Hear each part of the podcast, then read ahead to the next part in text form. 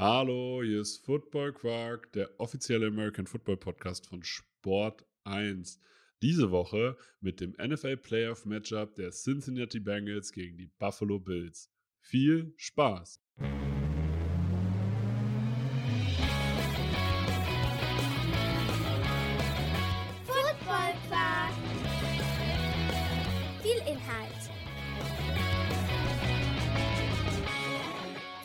Masse.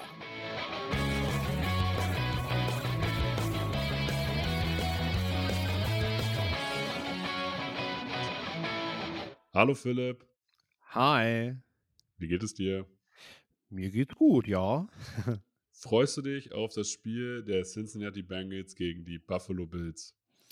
Ja, tatsächlich. Wir haben ja vorher ähm, mal diskutiert, was denn so unser Highlight-Spiel wird äh, und schwanken da ja zwischen Jacksonville und Kansas City und eben Buffalo und den Bengals. Ähm, daher, ja, ist das auf jeden Fall ein Spiel, was ich gerne sehen möchte und wo ich vor allem sehen möchte, dass beide Teams besser sind als in der letzten Woche. Also das Ding ist, ich glaube, Jacksonville gegen Kansas wird so ein Spiel, das kann halt überraschen. Äh, hätte mir vor der Saison jemand gesagt, Bengals gegen Buffalo ist vielleicht sogar das Conference Final, hätte ich gesagt, ja, kann passieren. Hätte ja vielleicht auch passieren können, wenn äh, diese ganze Geschichte um Dama Hamlin nicht gewesen wäre. Äh, wer weiß, unter welchen Vorzeichen dann ähm, die Regular Season zu Ende gegangen wäre. Und äh, wer dann wann hätte gegen wen spielen müssen, wer hätte dann spielfrei bekommen in der ersten Woche. Das wissen wir alles nicht. In Cincinnati riecht man sich auch schon auf, dass nicht dieses Spiel auch auf neutralem Platz stattfindet, ähm, sondern dass in Buffalo gespielt werden muss naja, äh, das ist jetzt halt so, wir haben auch vorher gesagt, äh, es gibt eben auch nicht immer nur Glück, sondern Ja. und es ist auch nicht immer alles fair im Sport. Ähm, und das ist einfach eine außergewöhnliche Situation, wo die NFL zumindest für das wichtigste AFC-Spiel eine Regelung gefunden hat, aber für alles weitere ist es dann jetzt einfach mal, ja, nicht unbedingt gerecht. Die Bengals müssen daraus das Beste machen. Ja, aber dann, wie, wie tief hättest du dann gehen sollen, was, äh, was Records angeht? Also ich finde, wer das zum Thema macht und zur Ausrede macht, da, also da, da, da ist dann halt viel Angst schon jetzt dabei oder viel Respekt vorm Gegner, ähm, dass man sich da irgendeinen Vorteil erglaubt zu haben, sagen wir es so. Aber das sehe ich jetzt hier auch einfach nicht, muss man dazu sagen. Also es ist auch klar das Gerede der Fans. Ne? Wir haben das Ja. jetzt nicht aus Cincinnati gehört, dass irgendein ein Trainer sich bisher darüber beschwert hat oder so oder Spieler irgendwas dazu gesagt haben. Das kommt aus der Fanbase und das ist vielleicht auch einfach nur damit verbunden, dass klar, man natürlich auch gerne in Cincinnati so ein, so ein Highlight-Spiel gehabt hätte zu Hause mit schönem Tailgating vorweg bei richtig kaltem Wetter. Das verstehe ich ja auch. Playoff-Football zu Hause macht bestimmt eine Menge Spaß. Äh, das darf da auch bei mitschwingen. Das ist ja völlig in Ordnung. Kann es ja auch, kann es ja auch, wenn man dann hinterher das Conference Final gegen die Jacksonville Jaguars spielt. Who knows? Hey, aber wa was muss passieren? Aber gibt es in diesem Spiel einen Favoriten? Das habe ich, das frage ich mich vor Matchups eigentlich immer. Ich persönlich würde schon sagen, Buffalo ist Favorit, aber einzig und allein deswegen, äh, weil die Cincinnati Bengals echt O-Line-Probleme haben. Mal wieder. Eigentlich hatte man ja sehr smart in die O-Line investiert und hatte Lael Collins, Ter äh, Ted Karras und Alex Kappa geholt. Also drei, nicht ein Highlight-Spieler geholt, sondern einfach, man versucht sogar in der Tiefe die komplette rechte Seite zu ersetzen. Problem, Lael Collins definitiv raus, Alex Kappa und Jonah Williams, der etatmäßige linke Tackle, äh, sind jetzt zumindest questionable. Und man muss Nicht nur tatsächlich das, sagen, Äh, man muss tatsächlich sagen, selbst wenn die spielen, sind sie nicht bei 100 Prozent. Definitiv nicht. Und der Zach Taylor hat es in der Pressekonferenz schon gesagt. Also er bezeichnet beide Spieler als Week to Week. Ähm, das ist nicht Day to Day, was, was Trainer trotzdem auch gerne sagen, wenn sie den Gegner auf irgendwas vorbereiten wollen ähm, und eigentlich genau wissen, dass der Spieler länger als zwei Wochen ausfällt. Week to Week heißt dann eher schon so, es ist eigentlich sehr unwahrscheinlich, dass wir die beiden überhaupt noch äh, während der Playoffs wiedersehen werden. Richtig, und dann, dann sprechen wir hier tatsächlich vor, von einer O-Line, die Jackson Carmen, Cordell Paulson, Ted Karras, Max Sharping und Hakim Adinji hat. Äh, die O-Line vorher hat, nur, hat quasi sich schon verbessert. Sie hat äh, Burrow so, äh, dazu gebracht, dass er nur 41 Mal gesackt wurde, was natürlich immer noch viel ist, aber circa 20 Mal weniger als das Jahr zuvor. Ähm, ja. Aber es ist immer noch doll. Und jetzt, ist, jetzt sind wir an dem Punkt, wo Ted Karras dein bester O-Liner ist. Ja, also die Offensive Line ist schlechter als letztes Jahr. Also das, was nominell, nominell, du weißt nie, was sie rausholen. Und äh, ich meine, dass sie im Offensive Line Coaching auch was verändert haben, kann aber jetzt nicht ins Detail gehen, weil mir da wirklich der Hintergrund geradezu fehlt. So fair muss ich sein. Äh, aber es ist nominell definitiv eine schlechtere Truppe, als sie letztes Jahr in den Playoffs hatten. Und das Kriterium, also was das halt am meisten beeinflusst ist. Die Cincinnati Bengals waren letztes Jahr so eine Highlight-Maschine. Die haben einfach Plays gemacht. Die haben irgendwie versucht, aus jedem Play das Maximum rauszuholen. Dann wurdest du vielleicht zweimal gesackt und beim Third Down hast du trotzdem irgendwas rausgehauen. Cincinnati hat es geschafft, in diesem Jahr eine, eine Baseline zu schaffen, es hinzubekommen, leichte Spiele auch leicht aussehen zu lassen, ohne, ohne sich wirklich quälen zu müssen, weil die Offensive Line einfach so eine, so eine, so eine Stabilität gegeben hat. Jetzt ist man eher da, wo Buffalo eigentlich das ganze Jahr schon spielt. Äh, die bis heute ein gutes Laufspiel vermissen lassen. Ähm, Singletary ist in meinen Augen nicht die Antwort, auch was man da mit Rotation und allem drum und dran versucht hat, ist nicht wirklich brauchbar. Ja, äh, willst du mir sagen, dass der Trade für Naheem Heinz nichts gebracht hat, außer einen Sieg gegen die Patriots? Es ist, äh, es ist auf jeden Fall nichts Besonderes. Also es ist kein Game Changer dabei tatsächlich.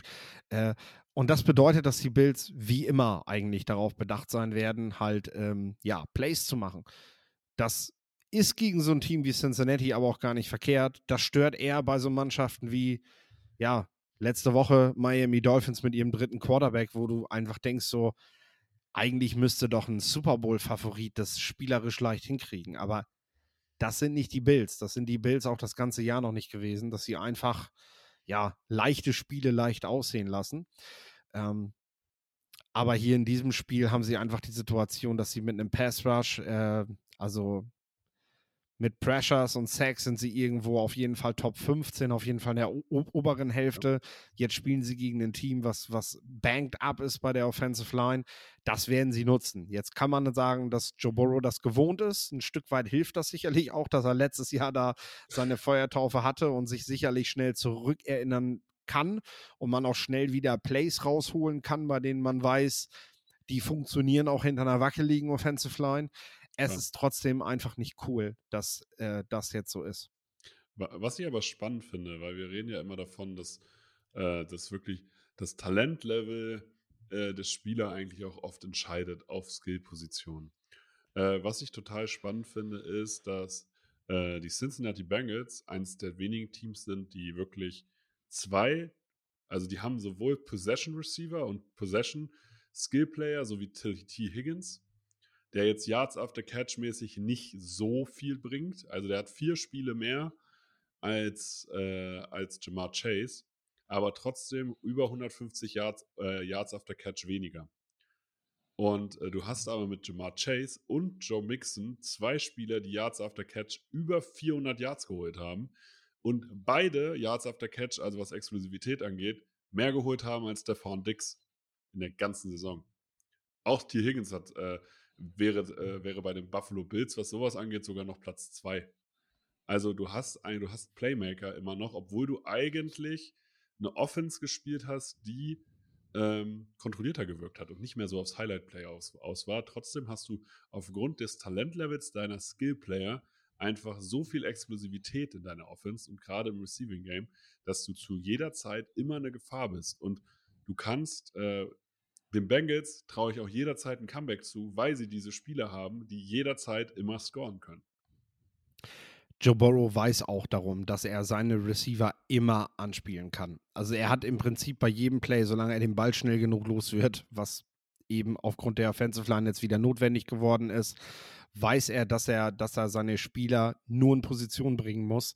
Die können auch bei engem Kontakt Bälle fangen, Catches machen. Wir haben das bei T. Higgins oft gesehen, auch letztes Jahr schon in den Playoffs.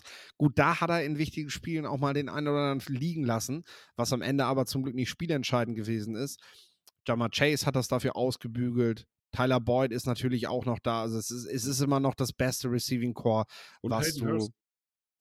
Ja, Also war nicht Es zu ist- unterschätzen, der Typ. Als Thailand, als, Option, als Receiving-Option, als vierte Option in dem Sinne, vierte, fünfte Ja. Option, äh, ist Hayden Hurst super.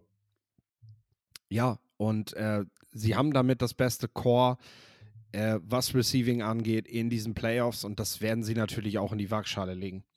Äh, interessant finde ich tatsächlich auch so das Duell, was wir, was wir Left Tackle Buffalo Bills Dion Dawkins gegen Trey Hendrickson sehen. Trey Hendrickson noch nicht so ganz entkorkt in diesem Jahr. Also da haben wir schon, ich sag mal, nicht bessere Jahre gesehen, aber produktivere Jahre gesehen.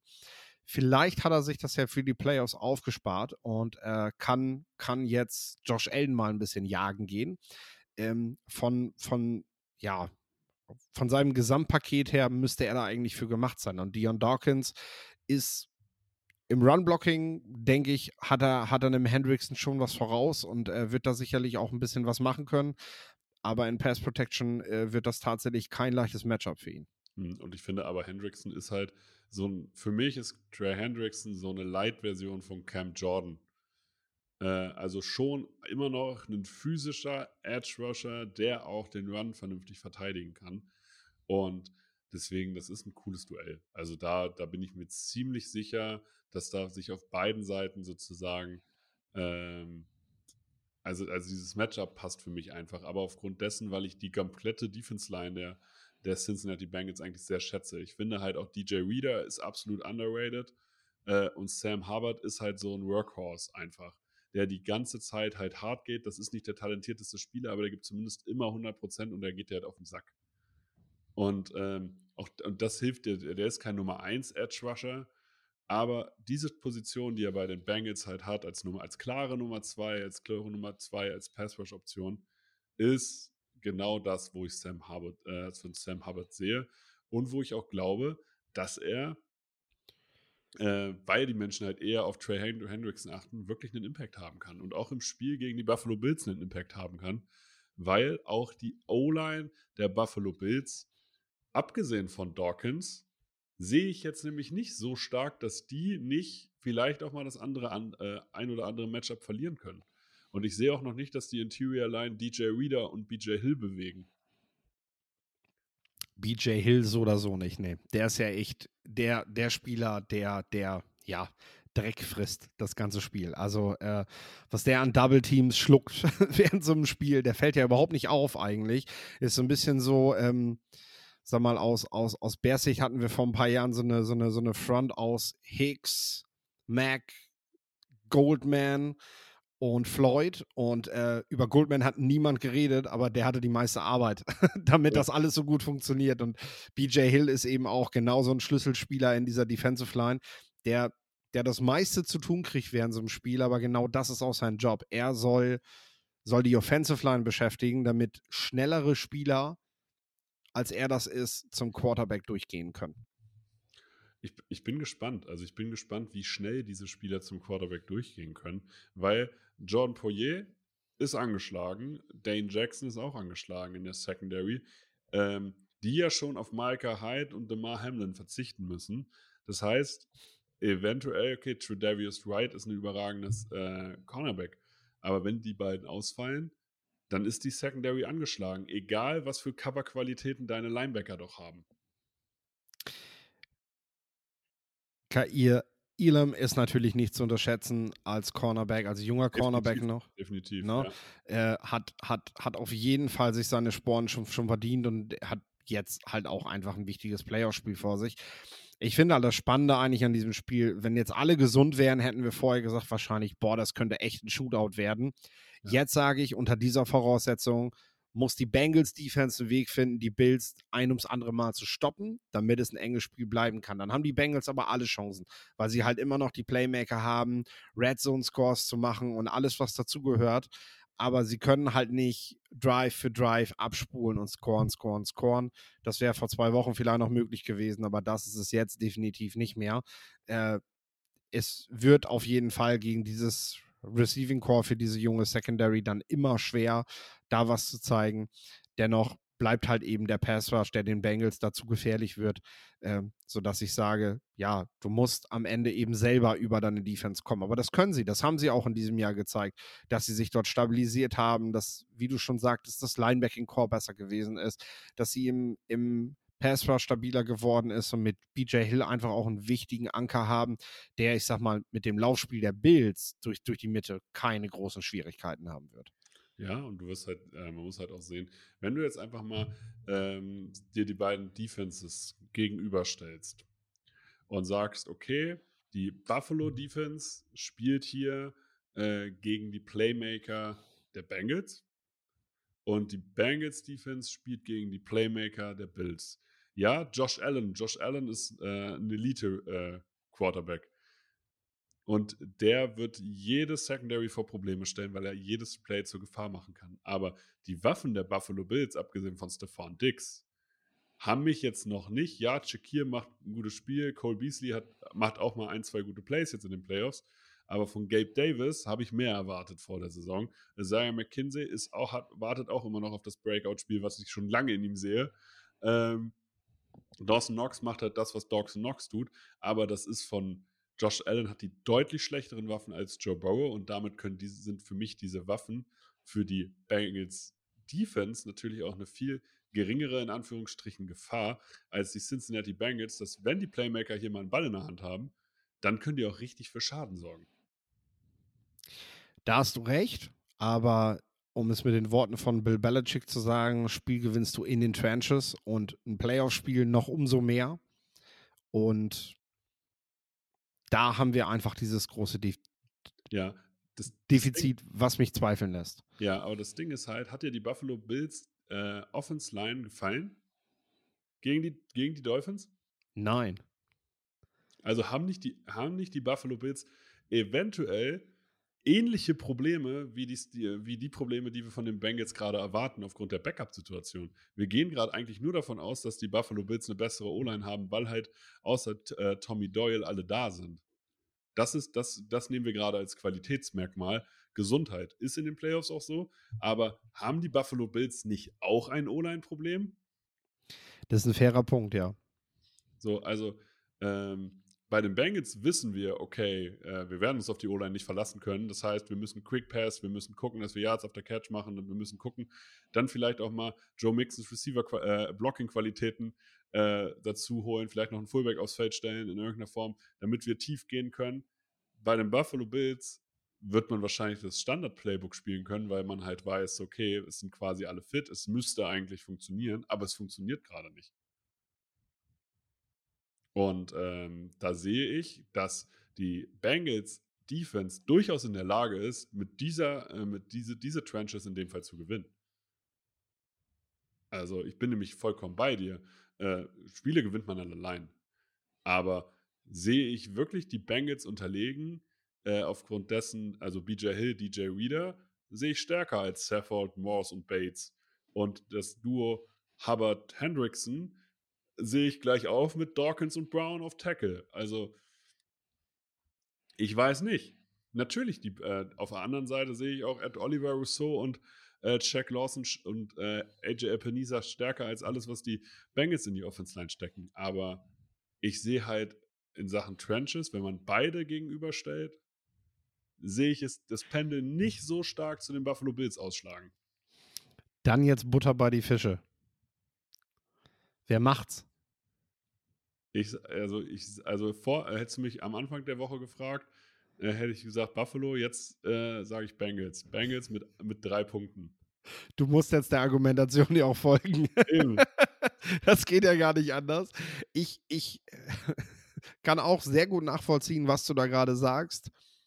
Bleib aber bei den Bills, weil ich schon das ganze Jahr mit den Bills gehe und sie mich bisher nicht enttäuscht haben. Okay, ich würde sagen, das war, wir müssen, haben wir einen Wetteinsatz? Nee, äh, glaube ich nicht. Das machen wir ja auch nicht, weil das würde ja nur Leute zu irgendwas verleiten. Ähm, aber wenn es danach geht, führe ich eigentlich schon 2-0 aus der letzten Woche.